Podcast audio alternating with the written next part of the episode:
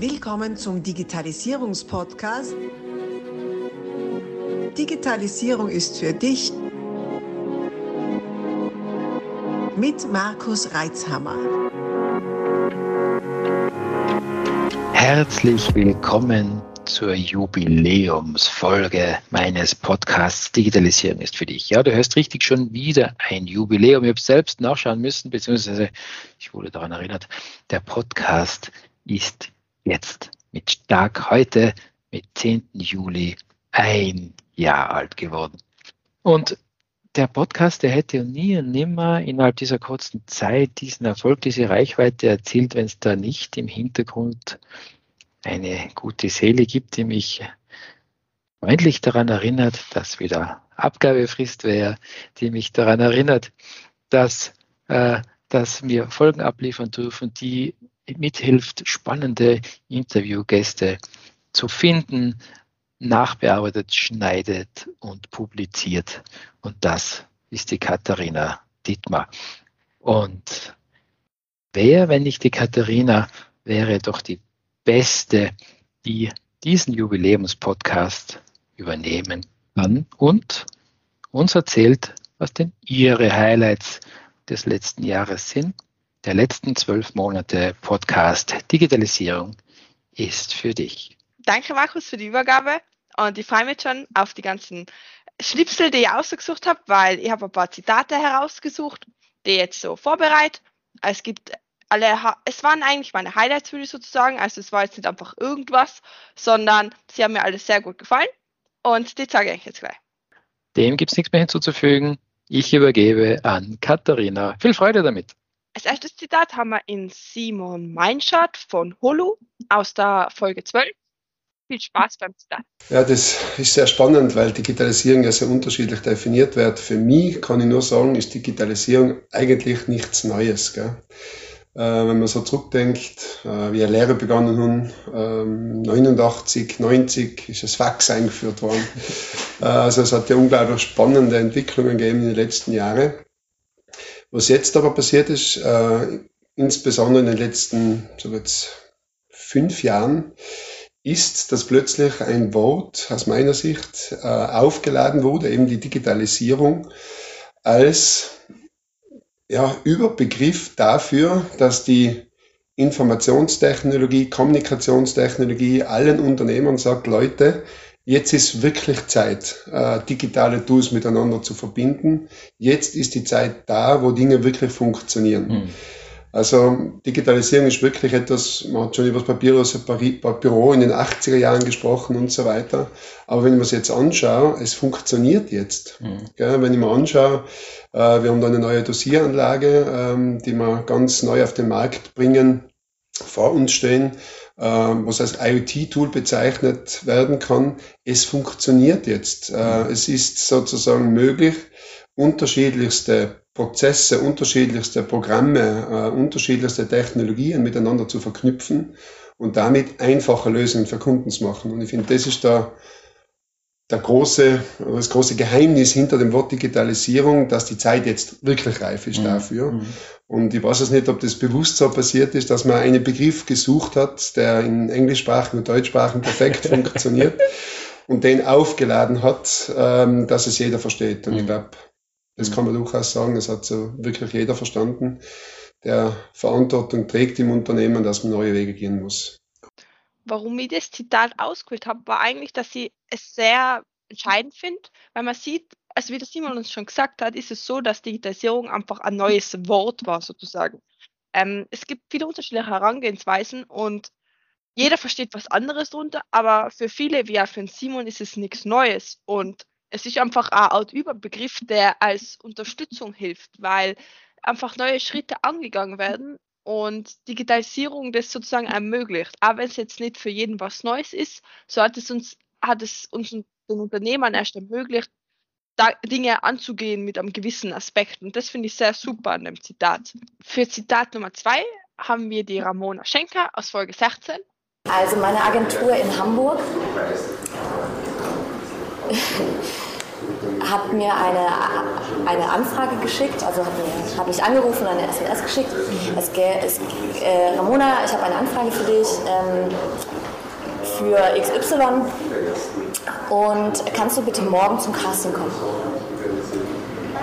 Dann habe ich gesagt, hm, ist jetzt gerade ein bisschen blöd, weil ich bin hier gerade in Wiesbaden. Könnte ich dann auch ein E-Casting, also eine elektronische Bewerbung rausschicken? Das hat aber natürlich meine, meine Agentur erst dann am nächsten Tag lesen können. Okay. Und dann schreiben sie mir natürlich äh, morgen früh, äh, ja, du kannst ein E-Casting einreichen, ist kein Problem, bitte bis 16 Uhr abgegeben haben. Okay. Und so E-Casting ist ja nicht gerade so, äh, ich kann schnell ein Selfie machen, sondern das war ja mit, mit einem Anforderungskatalog regelrecht. Genau, also das sind immer bestimmte Kriterien. Manchmal ist es ganz einfach, gerade so für Werbung zum Beispiel ist es dann manchmal, schick bitte nur eine kurze Vorstellung und ein Foto. Ja. Aber es, es gibt natürlich auch E-Castings, die beinhalten dann, du musst zwei, drei Szenen spielen, mit verschiedenen Variationen manchmal noch. Du musst eine Vorstellung schicken. Du musst, äh, die Vorstellung beinhaltet auch, dass man sich im Ganzkörper sieht. Dann musst du auch manchmal Fotos von Händen, Fotos, ja, Fotos ähm, frontal, vom Profil, Ganzkörper. Genau. Wanted. Ähm, und je nach Aufwand ist das dann, äh, je nach Anforderung ist es dann natürlich ein größerer Aufwand. Zitat von der Ramona habe ich ausgesucht, weil ich E-Casting ein sehr interessantes Modell finde. Denn eigentlich habe ich was nicht so gut vorstellen können, muss ich sagen.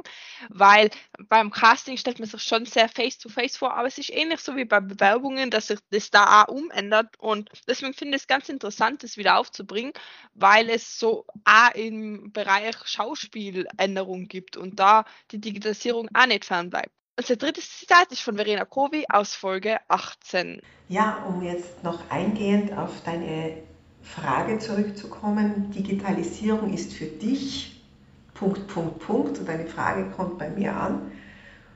Und dann schaue ich zurück auf März 2020. Digitalisierung war für mich eine Katastrophe. Wie soll ich ein Sprechtraining digital durchführen? Wie soll ich digital eine Beziehung herstellen, arbeiten, am Puls des anderen sitzen, fühlen, wo er umgeht? Alles so Elemente, die im analogen Training beherrsche. Da sehe ich hin, da spüre ich hin, da höre ich hin und weiß sofort, ähm, wo mein Gegenüber steht und wie ich unterstützen kann. Natürlich sieht man und hört man und fühlt man digital auch, aber es ist, ähm, es ist ein Filter Mhm. Es ist ein Filter. Für mich war es unmöglich, äh, meine Trainings oder vielleicht dann auch in weiterer Folge Workshops, Seminare, Kurse online anzubieten. Der erste Kurs war ein, ein, ein, ein Fitnesskurs in Corona den mein Fitnessstudio angeboten hat und den habe ich dann angeklickt und habe einfach mitgemacht. Und das sind die Trainer und Trainerinnen vom Fitnessstudio. Und das war dann recht spannend, denen zuzuschauen und dann habe ich auch Gespräche geführt und kannte einen, oder kenne einen Unternehmer, der mir einen Mitarbeiter schicken wollte und der aus dieser Branche kommt und der war auch nur für sich ursächlich, dass ich länger nachdachte über eine Digitalisierung. Wie's, wie, man es will. Es sind dann die ersten Anfragen auch gekommen ähm, bezüglich einem Online-Training. Die Leute hatten Zeit, haben sich vor den Computer gesetzt und geschaut, was gibt es denn so am Markt. Und dann bin ich wirklich unter Zeitdruck geraten oder überhaupt unter Druck und habe dann ganz protzig zurückgeschrieben, sehr gerne, wir brauchen da ein Infogespräch, ähm, ich schlage ein Skype-Gespräch vor oder über Zoom. Über Zoom habe ich gerade gewusst, wie man schreibt, mehr nicht. so, und dann habe ich gehofft, dass dieser Termin erst in einer Woche ist, in zwei Wochen, um da wieder Luft zu kriegen bis dahin. Ähm, man muss ja dazu sagen, dass ich bis zu dem Zeitpunkt noch die geskypt habe ich habe in Corona das erste Mal angefangen, Face zu timen mit meiner Familie, mit meinen Eltern. Das war auch völlig neu. Für mich habe ich mich daran gewöhnt. Und dann habe ich mir wirklich hingesetzt, das Skype runtergeladen, habe die erste angerufen haben wir dann gedacht, ja, das funktioniert. Das funktioniert. Äh, die Sympathie war sofort hergestellt, also das sofort passiert. Wir haben dann das Training vereinbart und sind jetzt mitten im Training. Das Erstaunliche für mich ist, man kann sehr wohl eine Beziehung herstellen, man kann sehr wohl über diesen Filter arbeiten und auch ähm, seine Trainingsziele erreichen. Mhm. Ja, mittlerweile weiß ich auch, was Zoom ist. Ich bin jetzt dabei, mich noch mehr in diesen virtuellen Räumen zurechtzufinden, äh, mit Präsentationsmöglichkeiten, wenn es dann weitergeht in Workshops oder sogar wirklich Seminare. Und habe Blut geleckt und ich finde es ganz toll, ganz spannend und aus der Katastrophe und der Krise ist eine Chance geworden. Mhm. Äh, ich habe jetzt einen größeren Markt. Mhm. Aus Süddeutschland, Wien, ähm, Oberösterreich ich muss nicht unbedingt in meinem Büro sitzen, sondern ich mache das auch von unterwegs oder in Wien, wenn ich bin, vom Hotel aus. Ich bin da unabhängiger jetzt. Und wenn es mal wirklich eng wird für meine Kunden, rufen sie an und sagen, du, ich schaff's nicht mehr, mhm. können wir umsteigen, digital die Stunde halten. Mhm. Selbstverständlich. Bei der Verena Kovi finde ich so super an dem Zitat, dass es die Veränderung aufzeigt ganz zu Beginn erzählt sie darum, wie eigentlich Digitalisierung nichts Gutes für sie war, wie sie sich das nicht vorstellen hat, keinen sich umzuändern müssen, was aber durch Corona eigentlich bedingt war, weil es einfach nicht mehr gegangen ist, so normal.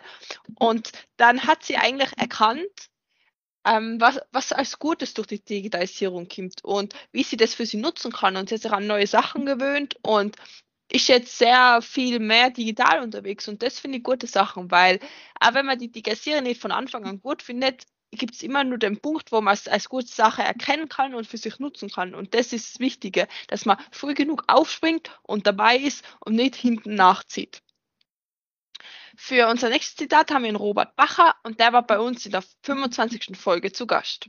Ähm, was ist Digitalisierung für mich? Ähm, wahrscheinlich die größte Möglichkeit, was es überhaupt gibt. Also ähm, ich habe es teilweise auch sehr spät wahrgenommen in gewissen Bereichen, weil am Anfang war, ähm, war noch nicht so die Interesse da, aber man beschäftigt sich halt doch mit Dingen und stellt dann immer wieder etwas um und ich nehme es einfach als die größte Chance wahr, was es mittlerweile gibt oder eine der größten Chancen.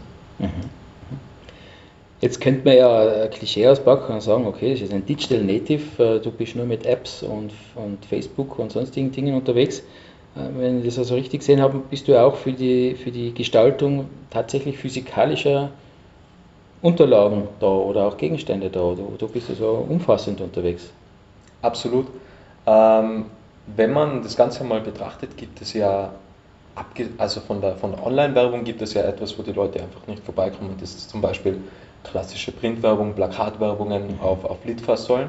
Mhm. Das ist ja etwas, wo man einfach nicht vorbeikommt. Mhm. Und wenn man jetzt zum Beispiel den Fernseher hat und man sieht Werbung, kann man immer wegschalten. Mhm. Und wenn sich das alles irgendwann so im, im Online-Bereich wieder verändert, man weiß ja nicht, wohin die Werbung geht, dann ist eigentlich Printwerbung immer noch etwas, wo die Leute nicht vorbeikommen, weil sie fahren mit dem Auto, sie fahren bei Plakaten vorbei und irgendwie nimmt man auch das Ganze wahr.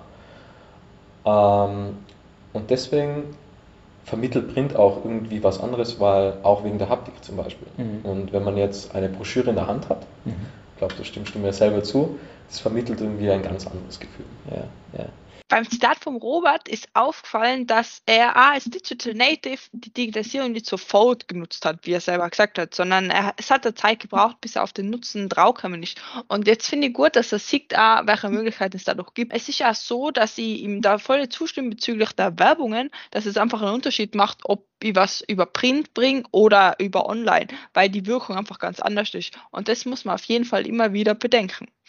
Für unser nächstes Zitat haben wir die Sophia Kücher aus Folge 31. Ich persönlich bin damit aufgewachsen mit den sozialen Medien. Ich kann mich noch erinnern, als ich in der Schulzeit mir ein Facebook-Profil zugelegt habe, wo das auch war, dass man mit Schulkollegen in Kontakt sein kann.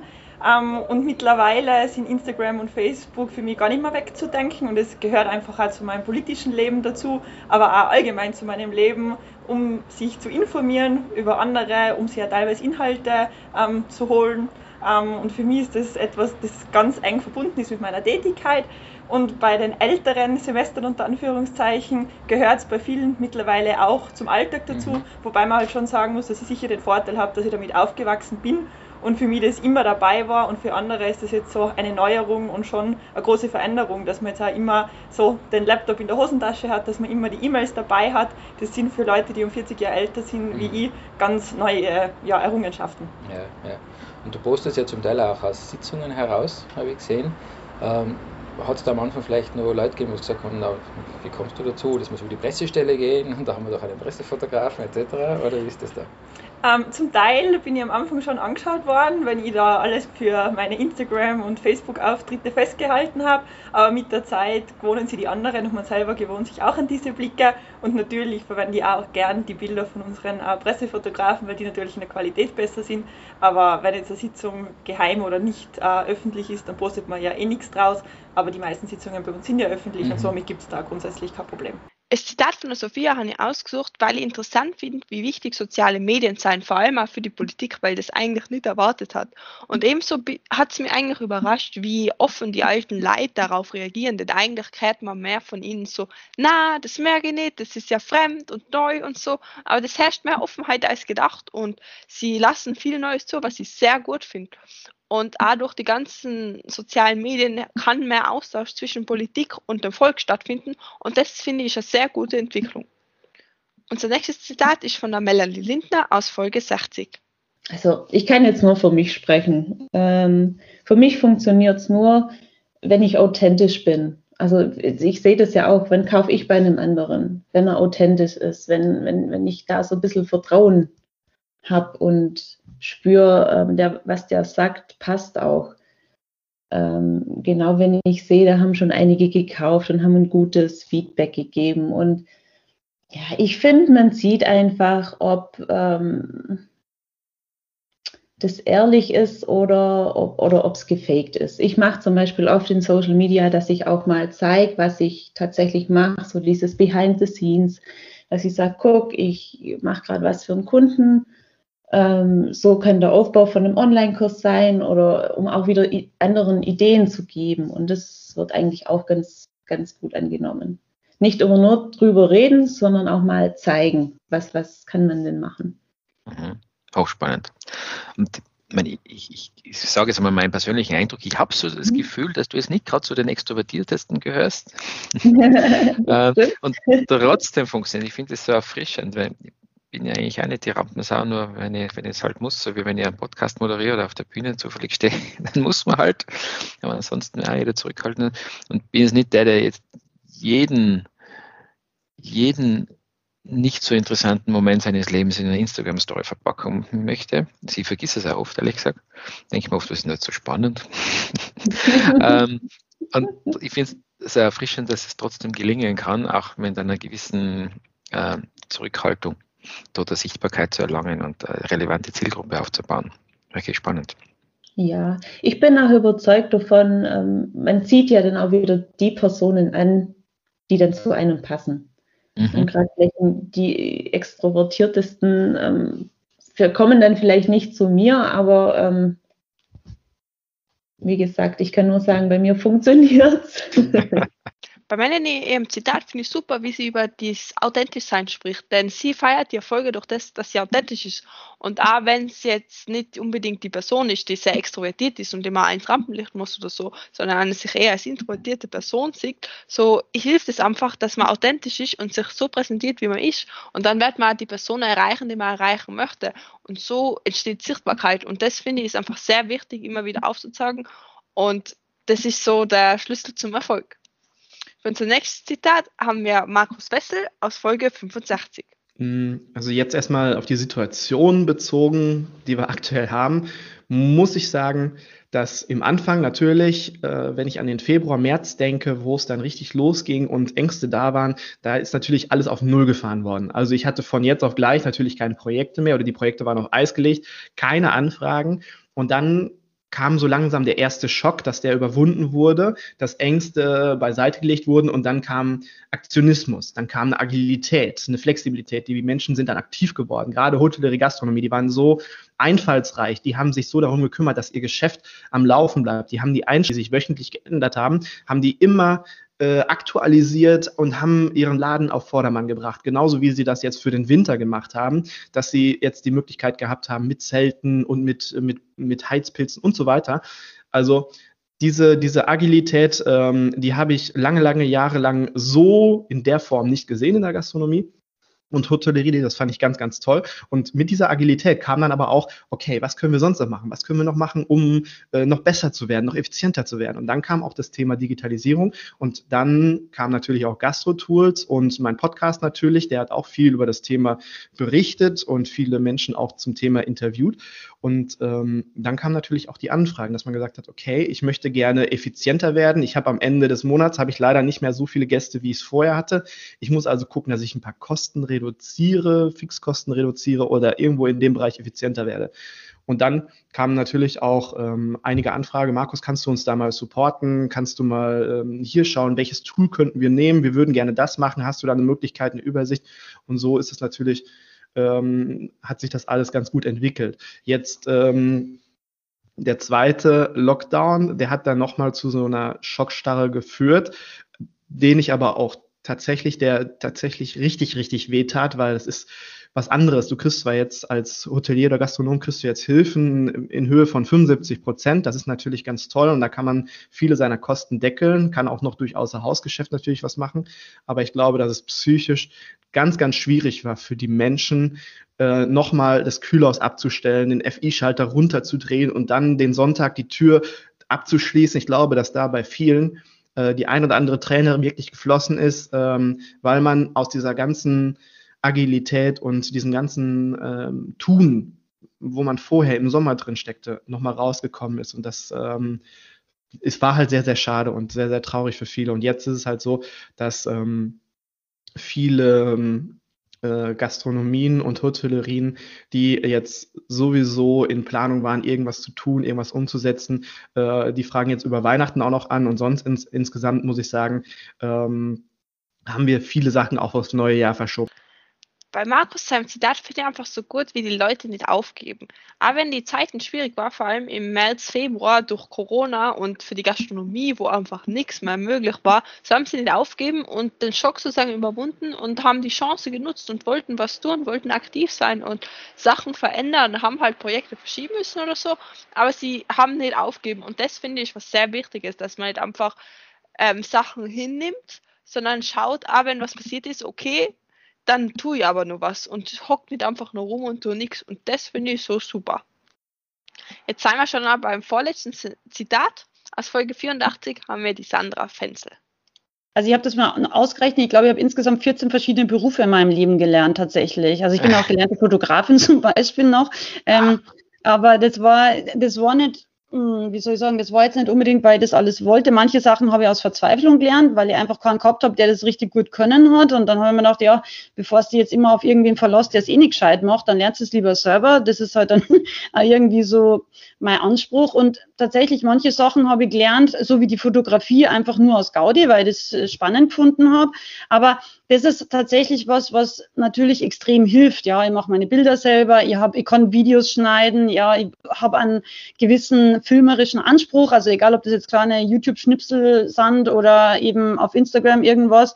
Ähm, das ist manchmal trashy, also das ist manchmal einfach mit dem Handy gefilmt, aber nichtsdestotrotz, ich weiß, wie es grundsätzlich geht. Ja, und das ist natürlich schon ein Vorteil. Und ähm, Spezialisierung finde ich gut, aber mh, mm, als Unternehmerin, also ich bin ja jetzt ja doch mittlerweile nicht mehr so klein, also ich habe ja ein paar Mitarbeiter mittlerweile, aber da ist es trotzdem wichtig, finde ich auch, in alle Bereiche einfach ein bisschen Ahnung zu haben. Ja, ich mache mhm. heutzutage meine Videos, schneide ich eigentlich normalerweise nicht selber, aber ich weiß, wie es geht und ich habe ganz oft Anmerkungen, hier ein schnellerer Übergang, das muss dynamischer, keine Ahnung, ich weiß das heute halt alles. Und das hilft einfach schon weiter. Und ähm, was ich jedem Unternehmer nur empfehlen kann, und das ist auch was, was, glaube ich, mich vielleicht von anderen Unternehmen ein bisschen unterscheidet, ist immer jeden Tag besser zu werden und mhm. ähm, jeden Tag Neues zu lernen, jeden Tag Tag auch vielleicht Fehler zu machen, weil das ist auch was, was oft ein bisschen verpönt ist, glaube ich, aber ich habe so viele Fehler in meinem Leben gemacht, ja, und jeder Fehler hat mir geholfen, äh, zu wachsen und besser zu werden, ja, und wenn du viele Fehler machst, ja, ähm, dann wirst du auch sehr schnell besser und eben auch in verschiedenen Bereichen, ja. Das finde ich ganz wichtig. Bei Sanders Zitat ist erstmal überwältigend, was sie wieder alles gemacht hat, weil ich glaube, jeder hat so viele Berufe gelernt wie sie jetzt. Also sie trifft da schon sehr was Wahres, denn oft hat man ein bisschen Not und dann macht man halt was. Aber ich finde es so gut, dass sie einfach sagt, sie nimmt das für sich mit, weil sie dadurch einfach viel mehr Erfahrung hat aus den unterschiedlichen Bereichen. Und wie sie ihm gesagt hat, wenn man sich auf was spezialisiert, ist immer super. Also besser Profi in Arm, als wie zehn Sachen gar nicht kennen oder so, so drei, so Viertel oder so. Aber wenn man sich in den unterschiedlichen Sachen auskennt, dann kann man da einfach mehr dienen. Und es ist nicht einfach nur so, ich muss jetzt auf andere hoch. Und deswegen kann es vor allem als Unternehmer einfach für uns selber ein sehr gutes Gefühl geben und auch mehr Sicherheit geben. Auch noch ganz wichtig finde ich, wie sie anspricht, die ständige Verbesserung und die Fehlerkultur. Aus Fehlern soll man lernen. Fehler sind da, um gemacht zu werden, wenn man das so sagen soll. Fehler passieren und das muss man so hinnehmen und man muss dann einfach nicht einfach sagen, na, war ganz schlimm und nie wieder oder so, sondern dem Fehler nachgehen. Warum ist es passiert? Wie kam es dazu? Und was lerne ich daraus? Wie schaue ich, dass es nicht nur mal passiert? Aus Fehlern sind, soll man lernen und nicht einfach nur das stehen lassen. Und auch eine Verbesserung soll da sein. Wenn man jeden Tag nur das Gleiche tut und sich nicht verbessert, dann wird man nicht nach oben kommen, sondern auf der Stelle bleiben oder abfallen. Eine Verbesserung hilft jedem. So, und das war es jetzt auch schon fast. Jetzt haben wir nur unser letztes Zitat aus Folge 113. Da haben wir die Eva Meißel bei uns gehabt. Größter Hebel. Es gibt verschiedene Dinge, auf die ich schauen würde.